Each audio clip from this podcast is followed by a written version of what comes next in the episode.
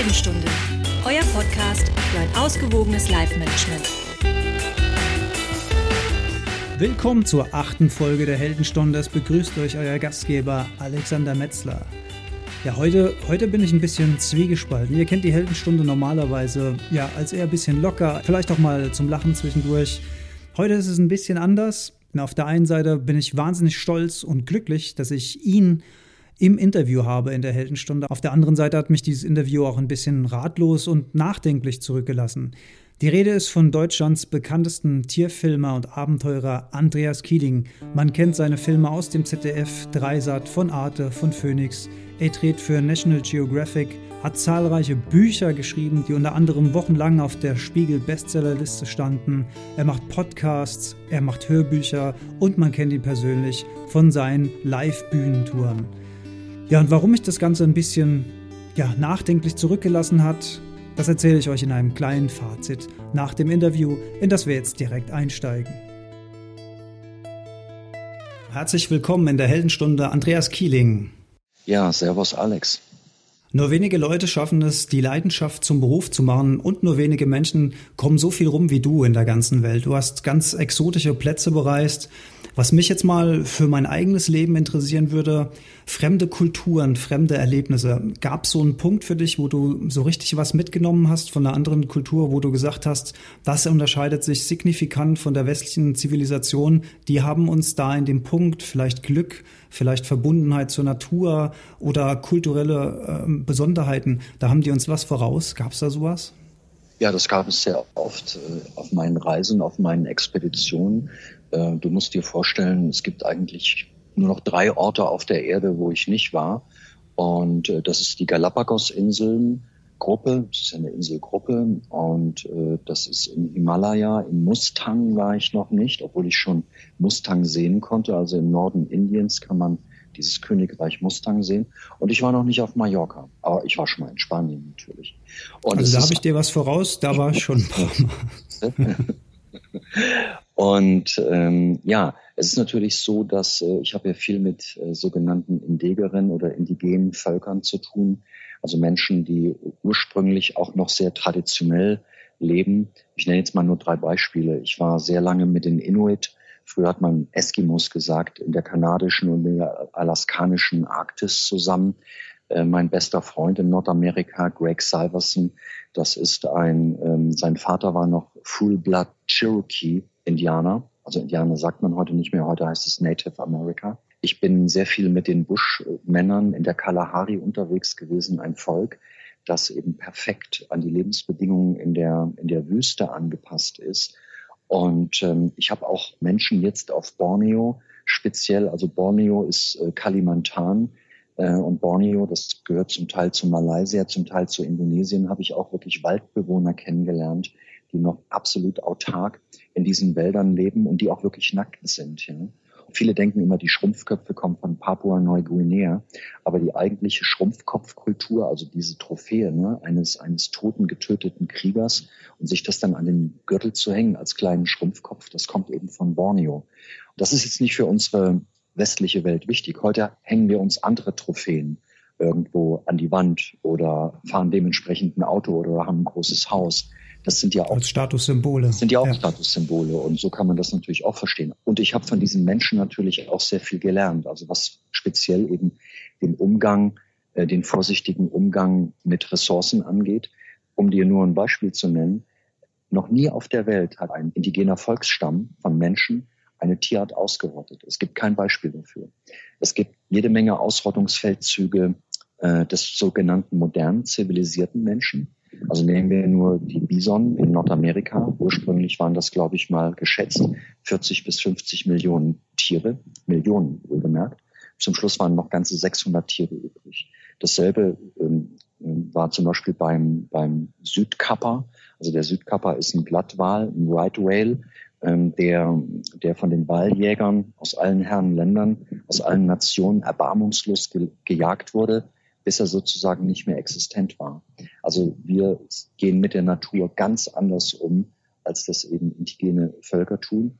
Man muss natürlich auch sagen, ähm, dass sie nicht die modernen Technologien hatten, also sprich Feuerwaffen oder dampfbetriebene Schiffe oder was auch immer, die modernsten Harpunen, um eben in großen Mengen Tiere abzuschlachten. Jetzt bin ich hier in, in Deutschland im Prinzip in einem Land aufgewachsen, wo ich permanent ein schlechtes Gewissen verspüre gegen, also genau wegen solcher Dinge, wo ich mich immer wieder frage, warum ist das in der westlichen Zivilisation so? Was ist es? Liegt es am Kapitalismus? Liegt es an der industriellen Revolution? Sind wir besonders egoistisch? Haben wir irgendwie verloren, vergessen, empathisch zu sein mit unserer Umwelt, mit unserer Tierwelt, mit unseren Mitmenschen? Stellst du das so fest, dass das bei uns so ist? Oder und, und was siehst du für Ursachen dafür? Das würde mich halt auch interessieren. Was siehst du da für Ursachen, dass es so sich entwickelt hat bei uns? Na, im Prinzip hast du schon, hast du schon alle Aspekte genannt. Hinzu kommt natürlich noch, dass die Bilanzen jedes Jahr äh, besser sein sollten in der Firma. Also immer noch mehr schwarze Zahlen, noch mehr Gewinn. Und das führt natürlich, wir werden immer mehr Menschen auf der Erde. Und das führt natürlich zu einer kompletten Unterdrückung der Natur. Wenn du überlegst, nimm so ein so ein New Economy Land wie, wie China, was in den letzten 30 Jahren einen Wahnsinnssprung nach vorne gemacht hat, aus chinesischer Sicht sogar absolut ähm, äh, nachvollziehbar. China hat in den letzten 50 Jahren ungefähr 80 Prozent seiner Wildtierpopulation verloren. Und zählt 80 Prozent? Ja, und zählt eben heute äh, zum bevölkerungsreichsten Land der Erde, plus eine, eine florierende und funktionierende Wirtschaft und wir alle profitieren ja davon, ja. Also fast alles ja heute kommt irgendwie aus, aus, aus China. Das ist die Fabrik für die Welt. Dazu kommt natürlich eine große Globalisierung. Und wenn du sowas dann einem, einem Buschmann, also einem Sun oder, oder einem Inuit irgendwo in der, in der Tschuktschensee erzählst, also auf der russischen Seite, da sagt er, ja klar, ich habe jetzt auch ein Motorboot hinter meinem, hinter meinem Kajak oder hinter meinem Kanu und kann viel schneller die Tiere verfolgen. Und ich schieße auch nicht mehr mit Harpunen, sondern ich benutze natürlich auch ein modernes Jagdgewehr von wem auch immer. Also das heißt, die Verfügbarkeit von, von modernen, von moderner Technik, egal wofür man sie einsetzt, ist immer ein ganz entscheidender Punkt. Das ist klar. Und natürlich, äh, der Mensch ist von seinem Wesen her eigentlich der, der extremste Beutegreifer. Wir haben im Verhältnis zu, also um das jetzt auch dann aber zu beenden, wir haben halt ein Bewusstsein. Äh, Tiere sind rein instinktgesteuerte Wesen, die haben eben kein Bewusstsein. Das heißt, das heißt, es gibt bestimmte Verhaltensweisen, die sind zum Teil schon angewölft. Also die liegen einfach genetisch äh, vorgegeben äh, in der Art und dementsprechend sind die auch in einer gewissen Weise kalkulierbar. Deshalb lebe ich ja heute noch und bin nicht tot. Und mir ist viel leichter, mich äh, bei einer Gruppe Löwen oder in einem Wolfsrudel aufzuhalten und äh, die Form der, der ich sage jetzt mal der Unfälle, äh, die halte ich, oder die Möglichkeiten eines Unfalls, die halte ich für viel geringer, als mich in einer unkalkulierbaren Rebellengruppe aufzuhalten, die vielleicht noch leicht alkoholisiert ist oder unter Drogen steht. Da habe ich schon die wildesten Sachen erlebt auf der ganzen Welt. Du hast mit dem Bewusstsein einen interessanten Punkt angeschnitten. Das hat mich an so eine ja fast schon philosophische Frage erinnert, ob, ob der Mensch sich eigentlich natürlich verhält, indem er die Natur ausrottet oder ob er dagegen seine eigene Natur handelt. Da gehen ja die Meinungen sehr auseinander. Wenn wir uns jetzt die Welt so angucken, ja, Klimaausstieg, ähm, äh, Trump, äh, nukleare Bedrohungssituation, USA, Nordkorea jetzt gerade top aktuell, da guckt man ja schon ein bisschen pessimistisch in die Zukunft. Geht's dir auch so mit deinem, sagen wir mal, bisschen globaleren Überblick, dass du eher ein bisschen pessimistisch im Moment gestimmt bist oder siehst du, siehst du da auch Chance auf, auf Hoffnung? Gibt die Globalisierung auch eine Chance, äh, global übergreifend Dinge zu ordnen und vielleicht auch zum Besseren zu verändern? Nein, ich glaube erst in dem Moment, wo, wo unsere Luft fast nicht mehr atembar ist und in dem Moment, äh, wo wir extreme Klimaveränderungen erleben, die es aber auch immer schon auf der Erde gab, aber heute sind sie eben zum großen Teil von uns Menschen hausgemacht, Vielleicht werden wir in dem Moment noch versuchen, umzuschwenken, aber dann ist es zu spät. Das heißt, wir sind eigentlich eine Spezie, die sich seit, na, sagen wir mal, mindestens 300 Jahren und vorher eigentlich auch schon, aber da waren wir eben nicht in der Lage, äh, die sich zerstörerisch diesem Ökosystem und auch den Gesetzmäßigkeiten der Evolution gegenüber verhält Und das alte darwinistische Gesetz, äh, wer, wer gegen die Evolution ist, also gegen Anpassung, Weiterentwicklung, und ähm, der fliegt irgendwann aus dem Spiel der Evolution raus. Ähm, dagegen werden wir natürlich einige Mittelchen entwickeln. Wir, wir haben sie schon entwickelt, aber irgendwann ist damit auch Schluss. Und was da, ich will jetzt kein apokalyptisches Weltbild zeichnen, aber was da auf uns zukommt, wir werden in, in gar nicht mehr so langer Zeit werden wir zehn Milliarden Menschen sein. Das heißt, wir werden, werden neue Getreidesorten züchten müssen. Wir müssen gucken, dass unser Weltklima nicht komplett kippt, also dass es für uns sozusagen nicht mehr akzeptabel ist. Und im Tierreich, das kann ich, das kann ich jetzt eigentlich schon vorhersagen. Äh, wir werden uns noch einige Schutzgebiete leisten, also Nationalparks, Biosphärenreservat, UNESCO-Weltnaturerben. Und äh, da werden wir noch einige Tiere leben lassen. Ansonsten werden wir die in Zoos beobachten können oder bestaunen können. Es wird Zuchtprogramme geben, es wird einen Genaustausch zwischen den Zoos geben, um eine möglichst große genetische Vielfalt bei diesen letzten ihrer Art zu halten und draußen auf den gigantisch großen Feldern, die es ja heute schon in Kanada, in der Ukraine, aber auch in Afrika gibt, wo zum Teil zwei Ernten möglich sind, wird man ganz neue genmanipulierte äh, Sorten von in erster Linie Getreide anbauen, einfach um die Welt satt zu machen. Und auf diesen Feldern wird gar nichts mehr sein. Da werden vielleicht bestenfalls noch ein paar Wildschweine leben können und äh, vielleicht ein paar Rabenkrähen, also so absolute Kulturfolger, also Tiere, die sogar zum Teil noch äh, von unserem, ja, ich sage jetzt mal, von unserer Zivilisation äh, partizipieren und sogar profitieren. Und ansonsten wird das alles ziemlich den Bach runtergehen. Und für Spezialisten oder für ähm, äh, Tier- oder Pflanzenarten, die ganz spezielle Nischen brauchen im Ökosystem, also die auch sehr empfindlich sind, für die wird das aus relativ schnell kommen. Und dann nützt es auch nichts, wenn man sagt, naja, wir haben doch noch 50 von denen im Zoo, äh, auf, in den Zoos der ganzen. Weil was nützt es, wenn man sagt, ja, wir haben zwar die, die DNA und die Gene davon, aber irgendwann ähm, es sind keine Lebensräume mehr da, wo wir diese Tiere eventuell irgendwann mal wieder aussetzen können. Wenn du da von der zukünftigen Entwicklung sprichst, von was für einem Zeithorizont sprichst du denn da ungefähr? Zehn Jahre, 50 Jahre, 100 Jahre, 200 Jahre? Also wie stellst du dir das vor? Da bin ich nicht der richtige Mensch, um das beurteilen zu können, aber es gibt ja Beispiele dafür. Ähm, ich habe eben das Beispiel China genannt, wie schnell man eben äh, Natur zerstören kann und Industrie etablieren kann. Deshalb ist es durchaus in, inklusive einer extremen Zunahme von äh, der Bevölkerung plus Urbanisierung und, und, und, die ganzen Folgen davon. Ähm, diese Menschen wollen ja irgendwann auch einen westlichen Lebensstandard erreichen. Das ist ihr erstes Ziel natürlich. Auch irgendwo verständlich. Wir machen es ja vor. Und ähm, wenn du nur an den Welterdentag denkst, ja, und äh, also wo wir sozusagen die regenerativen ähm, Ressourcen aufgebraucht haben. Äh, der ist immer im Anfang August, dieser Tag. Und äh, das heißt, dann hat die Erde sich sozusagen das, was regenerativ möglich ist, also Wasser, Sauerstoff, ähm, natürlich auch äh, regenerative ähm, Lebensmittel ähm, und regenerative Energien hat sie sich aufgebraucht. Wir Deutschen übrigens haben unsere Ressourcen für ein Jahr schon im April aufgebraucht. Also wenn alle so leben würden wie wir Deutschen, bräuchten wir dreieinhalb Erden, um sozusagen über die Runden zu kommen. Interessanterweise, ein Land wie Indien, wo man jetzt sagt, Donnerwetter auch schon über eine Milliarde Menschen, die liegen beim Faktor 0,6. Also die bräuchten, wenn alle so leben würden auf der Erde wie die Inder, bräuchte man nur 0,6 Erde oder Erden, um äh, dieses Land so leben zu lassen, wie sie momentan leben und gedeihen. Das wird sich in den nächsten Jahren natürlich auch ändern, aber das ist ganz interessant, ähm, auch wo es letztendlich hinführt.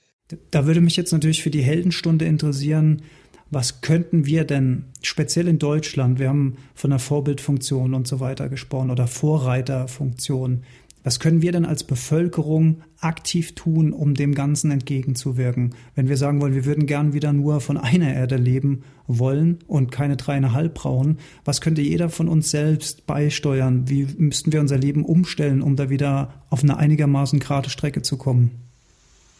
Naja, wir sind ja auf dem Weg dahin, aber auf der anderen Seite wächst natürlich auch unser Bedürfnis und unser Anspruch nach noch besseren, noch schnelleren Leben. Und das heißt also, auch der Umgang mit Ressourcen sind wir ja eigentlich, ähm, also der, ich sag jetzt mal, der vorsichtige Umgang. Bei uns wird Wasser recycelt. äh, Windenergie ist da, Solartechnik, ja.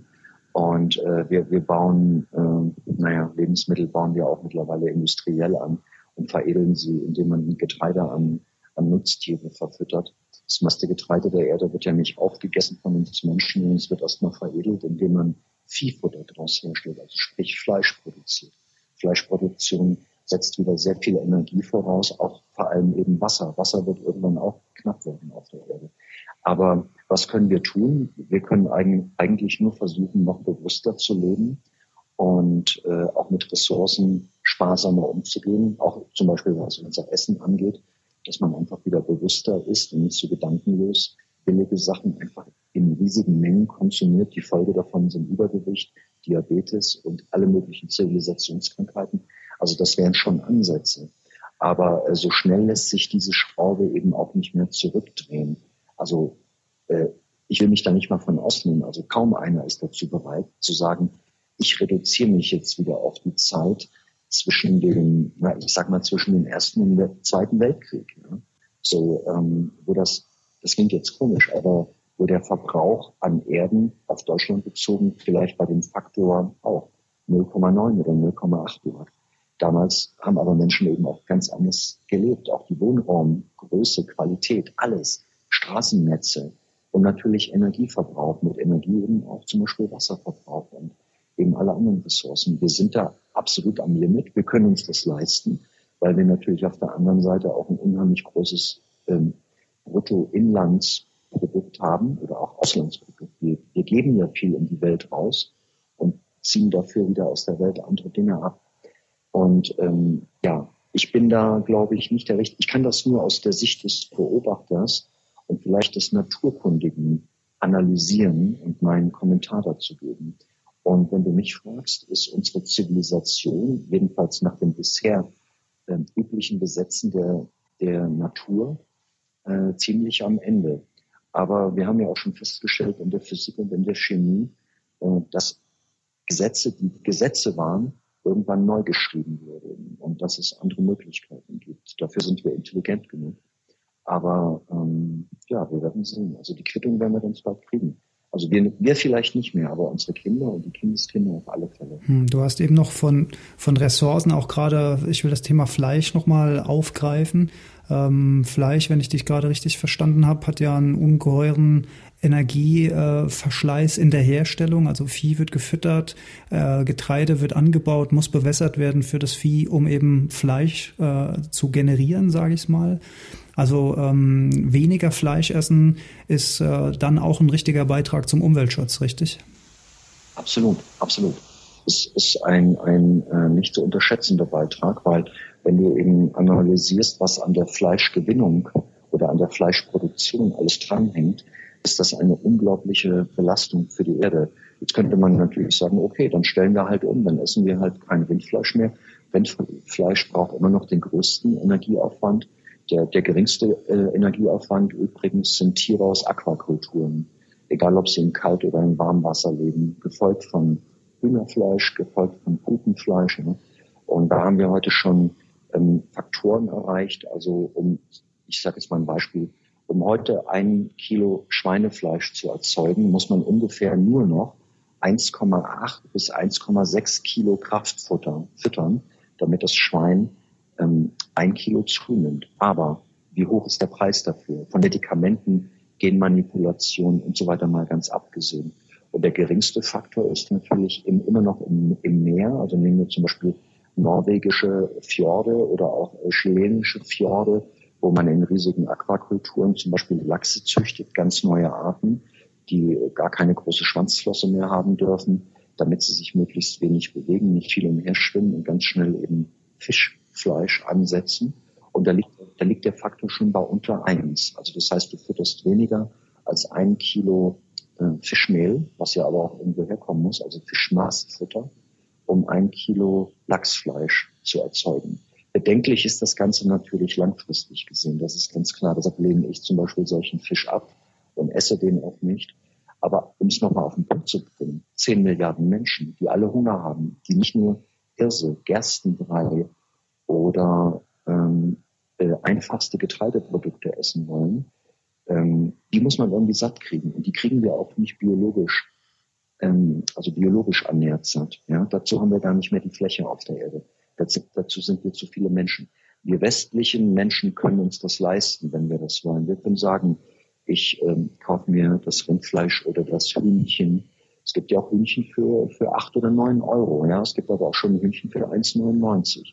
So, und, aber nicht jeder kann eins, wenn man alle Hühnchen für neun Euro ähm, nur für diesen Preis erzeugen würde, äh, hätte es nämlich zur Folge, und das wäre eigentlich ein ganz positiver Effekt, es würde den Hühnern besser gehen, jedenfalls denen in den Hühner-KZs und in dieser Massentierhaltung. Und äh, die Verbraucher würden einfach weniger essen und würden bewusster essen. Und es käme der Umwelt und natürlich auch letztendlich den Tieren zugute. Also das ist eine endlose Spirale. Und die zu erkennen und zu durchstoßen, ist eben nicht einfach. Das heißt, das würde bedeuten, dass wir unser Bewusstsein ziemlich äh, verändern müssen. Und dazu sind wir eben nicht bereit, jedenfalls nicht die große Menge an Menschen.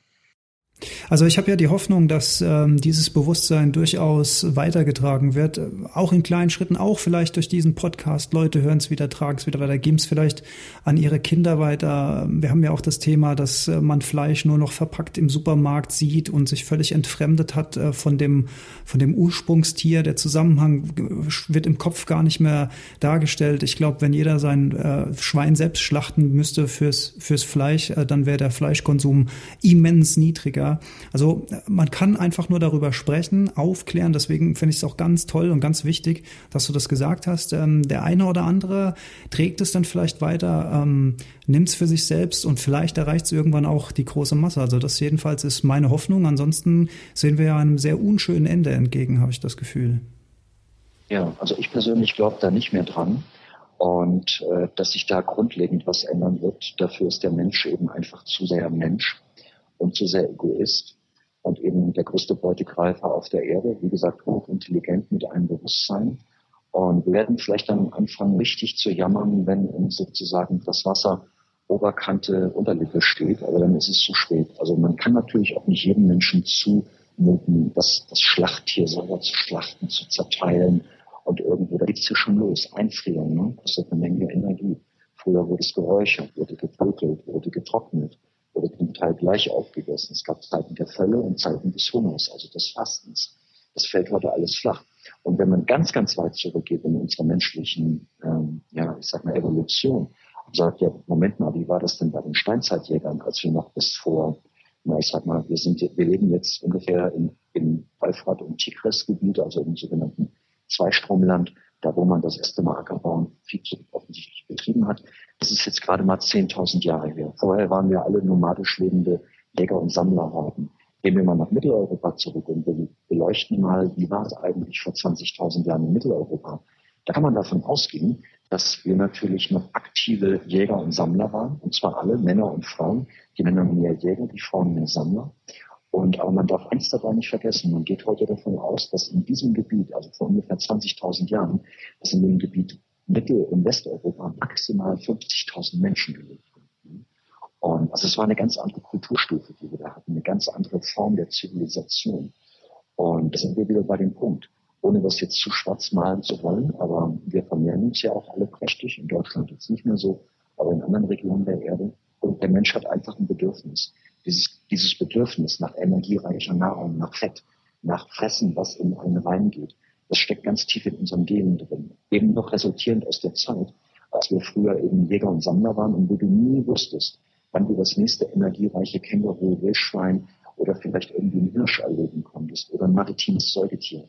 Und dann ging es natürlich auch um Konservierung, also der Lebensmittel. Aber das war nicht das Vorrangige. Man hat gegessen, weil man wusste, nach, dem, der Fälle wird auch eine Zeit wieder des Darbens und des Hungerns kommen. Und heute steht uns Nahrung, also sprich Energie, unbegrenzt, billig produziert, in riesigen Mengen zur Verfügung.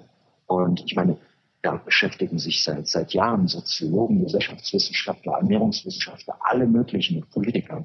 Und wir kriegen es einfach nicht auf die Reihe. Ne? Trotzdem möchte ich die Hoffnung nicht aufgeben. Ähm, ich glaube, der richtige Schritt ist, ein Bewusstsein für diese Themen zu wecken. Und wenn es wieder nur einer mehr ist, der es hört, der vielleicht sagt, okay, ähm, wir machen einen fleischlosen Tag äh, in der Woche. Klar, das sind alles nur kleine Regentropfen, aber auch die ergeben irgendwann vielleicht eine Pfütze, einen Teich, einen See oder gar ein Meer. Ich bin halt ähm, eine Generation, die im Umweltverschmutzungsmodus aufgewachsen ist. Mir hat das schon immer viel Angst gemacht und Sorgen gemacht, aber deswegen will ich trotzdem die Hoffnung nicht aufgeben. Vielleicht am Schluss unserer Heldenstunde, Andreas, hast du noch einen weiteren Tipp, irgendwas, was wir hier in Deutschland konkret, was, was der Hörer der Heldenstunde, was der jetzt, was der machen könnte, um es ein kleines bisschen besser zu machen? Was einen natürlich auch immer wieder erdet. Und deshalb stehe ich ja auch unserer Entwicklung so kritisch gegenüber, dass ich doch relativ viel in der Natur bin. Und es muss nicht immer das exotische Land sein. Das kann auch durchaus irgendwo in Deutschland die Natur sein auch wenn man sich in einer Kulturlandschaft befindet, das spielt überhaupt keine Rolle.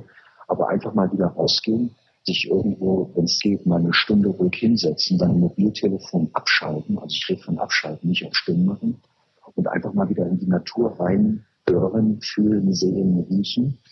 Um auch, äh, und wenn es nur kleine Tiere sind, aber man wird was wahrnehmen, was um einen herum passiert, man wird sich Gedanken darüber machen, also dann chillt es äh, total, also man kommt ziemlich gut runter vielleicht noch nicht in einer Stunde, aber wenn man es mehrmals im Monat eine Stunde lang gemacht hat, ist es mit Sicherheit ähm, sehr chillig und irgendwo auch äh, lehrreich. Man macht sich Gedanken darüber, man erkennt wieder andere Zusammenhänge. Man erkennt auch, dass Tiere gar nicht so unähnlich leben wie die Menschen, auch wenn sich die sozialen Strukturen vielleicht anders darstellen.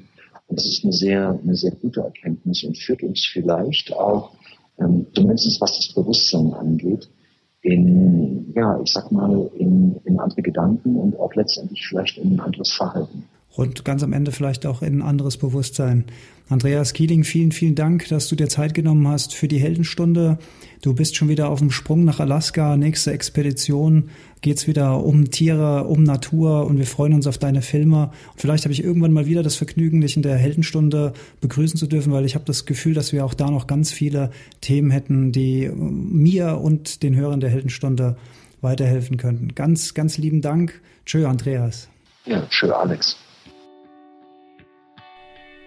Ja, das also das Interview mit Andreas Kieling und ihr habt es gehört, die Sprachqualität war diesmal ein bisschen schlechter als gewohnt, aber ich bin froh, dass ich ihn noch erwischt habe, kurz vorm Abflug nach Alaska, unter abenteuerlichen Bedingungen. Ja, ich habe es am Anfang gesagt, es hat mich ein bisschen ähm, ja, nachdenklich, ratlos zurückgelassen. Andreas zeichnet ja da eine sehr düstere Perspektive von unserer Zukunft. Und jetzt gerade vor wenigen Tagen erschien sozusagen als große Pressemeldung der offizielle Beweis dafür, dass ja, 70 bis 80 Prozent der Biomasse von Insekten in Deutschland verschwunden sind. Ja, mit einhergehenden eine große Reduktion der Vogelbestände in Deutschland. Also wir nehmen das wahr. Was vor einigen Jahren noch irgendwie so eine düstere Ahnung und Angst war, ist jetzt mittlerweile Realität geworden. Man merkt es selbst, wenn man mit dem Auto unterwegs ist. Normalerweise früher nach einer Stunde auf der Autobahn hat man mal die Scheiben wieder frei machen müssen, weil Käfer und Mücken die Sicht versperrt haben.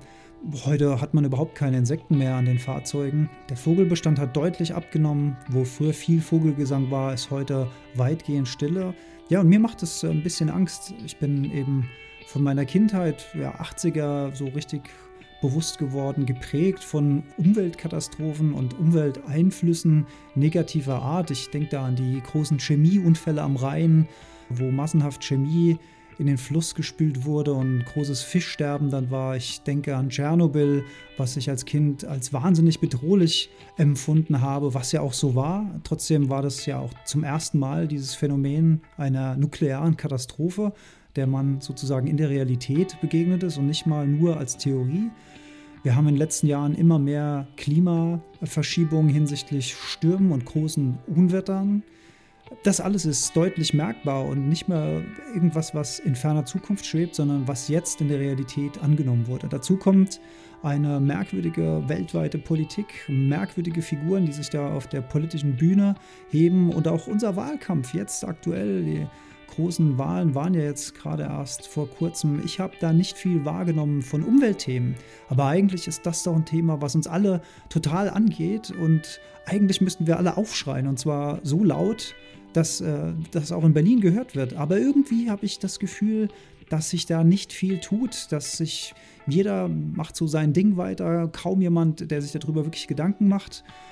Ich persönlich betrachte das als große Bedrohung meines eigenen und unser allen Lebens. Ich hoffe, ich mal da jetzt nicht zu schwarz, aber ich empfinde das so und ähm, möchte eben dafür plädieren, auch äh, als Werkzeug der Heldenstunde, dafür plädieren, ein größeres Bewusstsein für diese Themen zu entwickeln. Denn ganz ehrlich, wenn die Umwelt da draußen den Bach runtergeht, dann können wir natürlich so viel Morgen- und Glücks- und Abendrituale etablieren, wie wir wollen, dann haben wir nicht mehr viel zu lachen. Ne? Also was kann man jetzt selbst machen? Wir haben es im Interview angesprochen. Also der Fleischkonsum ist ein großes Problem, nicht nur hinsichtlich der Massentierhaltung und dem ja, so strapazierten Begriff des Tierwohls, sondern eben auch deswegen, weil ganz viel Umwelt und ganz viel Wasser dieser Massentierhaltung geopfert wird, damit eben mehr und billiges Fleisch auf den Tisch kommt. Und das ist ein Ansatz, da können wir alle dran arbeiten. Ich will gar nicht sagen, verzichtet komplett auf Fleisch, aber guckt euch nach den Fleischressourcen um, die ein bisschen mehr kosten und dafür aber aus hochwertiger und ja, so gut es eben geht, Tierhaltung stammt. Ne? Der Biobauer um die Ecke vielleicht, wenn ihr vom Land kommt oder auch in der Stadt auf den Märkten sich umschauen und nicht mehr das billige Fleisch aus dem 1,99 Angebot aus der Tiefkühltruhe greifen und gedankenlos in sich reinschaufeln. Das ist nicht gut für die Gesundheit, es ist nicht gut für die Tiere, es ist nicht gut für die Umwelt und es ist auch nicht gut für die Landwirte, die von dieser Produktion letzten Endes leben wollen. Ja. Ich würde mich freuen, wenn wir da in einen Dialog gehen, wenn ich auch von, von euch mal Meinungen höre dazu. Macht ihr euch darüber Gedanken? Male ich dazu schwarz? Seht ihr das anders? Es gibt ja auch Licht am Horizont, das muss man auch mal sehen. Ne? Viele, viele innovative Unternehmen haben natürlich da auch die Zeichen der Zeit erkannt. Man forscht zum Beispiel an Fleisch aus Zellkulturen und soll irgendwann mal dazu dienen, das von Schlachttieren erzeugte Fleisch zu ersetzen. Ja, große, große Unternehmen und große Namen wie zum Beispiel Bill Gates investieren viel, viel Geld in diese Unternehmen. Und das ist zum Beispiel so eine Sache, das, das gibt Hoffnung. Dennoch denke ich, dass jeder von uns gefragt ist, äh, zu überlegen, für was er sein Geld ausgibt. Denn Geld ist nun mal gerade in unserer ja, kapitalistischen Welt immer noch der große Machtfaktor. Und letzten Endes entscheiden wir mit jedem Euro, den wir ausgeben, wohin unser Geld fließt. Ne? Welche Produkte kaufen wir, welche Lebensmittel, welche Kleidung, welchen Kaffee. Ähm, das gilt auch für die Freunde aus der Finanzindustrie. In welche Fonds investiert ihr? Sind da Firmen dabei, die vielleicht nicht so positiv dem ganzen Thema gegenüberstehen? Also diese Sachen auch mal hinterfragen. Kaufe ich mir jetzt ein Auto mit noch ganz viel Benzinausstoß oder gar ein Dieselfahrzeug oder denke ich da vielleicht an neuere Technologien? Ich will nicht zu missionarisch sein, ich will auch die Leute nicht nerven, aber ich habe das Gefühl, Fünf vor zwölf hatten wir schon. Es ist leider schon zwölf oder sogar schon kurz nach zwölf. Und deswegen mir ein Anliegen, auch in der Heldenstunde, diese Botschaft zu verbreiten, Bewusstsein zu schaffen für diese Themen. Ich weiß, wir schieben das gerne weg. Wir möchten davon am liebsten gar nichts hören. Ich habe das jahrelang auch nicht bewusst verfolgt, sondern immer nur so als schleierhaftes Thema irgendwo hinter dem Horizont. Aber leider stehen wir jetzt vor der Problematik. Und wenn wir doch umlenken wollen, dann muss es jetzt passieren. Wir haben leider kein, kein Luxus mehr, uns noch Zeit zu leisten, um noch weiter nichts zu unternehmen, was diese Themen angeht. Also, ich würde mich freuen über Kommentare und Austausch von Gleichgesinnten, von Andersdenkenden ja, mit der Hoffnung verabschiede ich mich heute aus der Heldenstunde und heute ganz tief einatmen. Und mal ganz leise ausrasten. Bis zum nächsten Mal. Tschüss. Ja, herzlichen Dank fürs Zuhören. Alle Infos zur Heldenstunde findet ihr auf heldenstunde.de. Wir freuen uns auf eure Kommentare und Gedanken. Wenn euch die Heldenstunde gefällt, teilt sie gerne in den sozialen Medien und besonders hilft uns eine 5-Sterne-Bewertung auf iTunes, denn diese macht den Podcast sichtbarer und somit auch für andere Hörer leichter zu finden. Herzlichen Dank dafür und bis ganz bald in der Heldenstunde.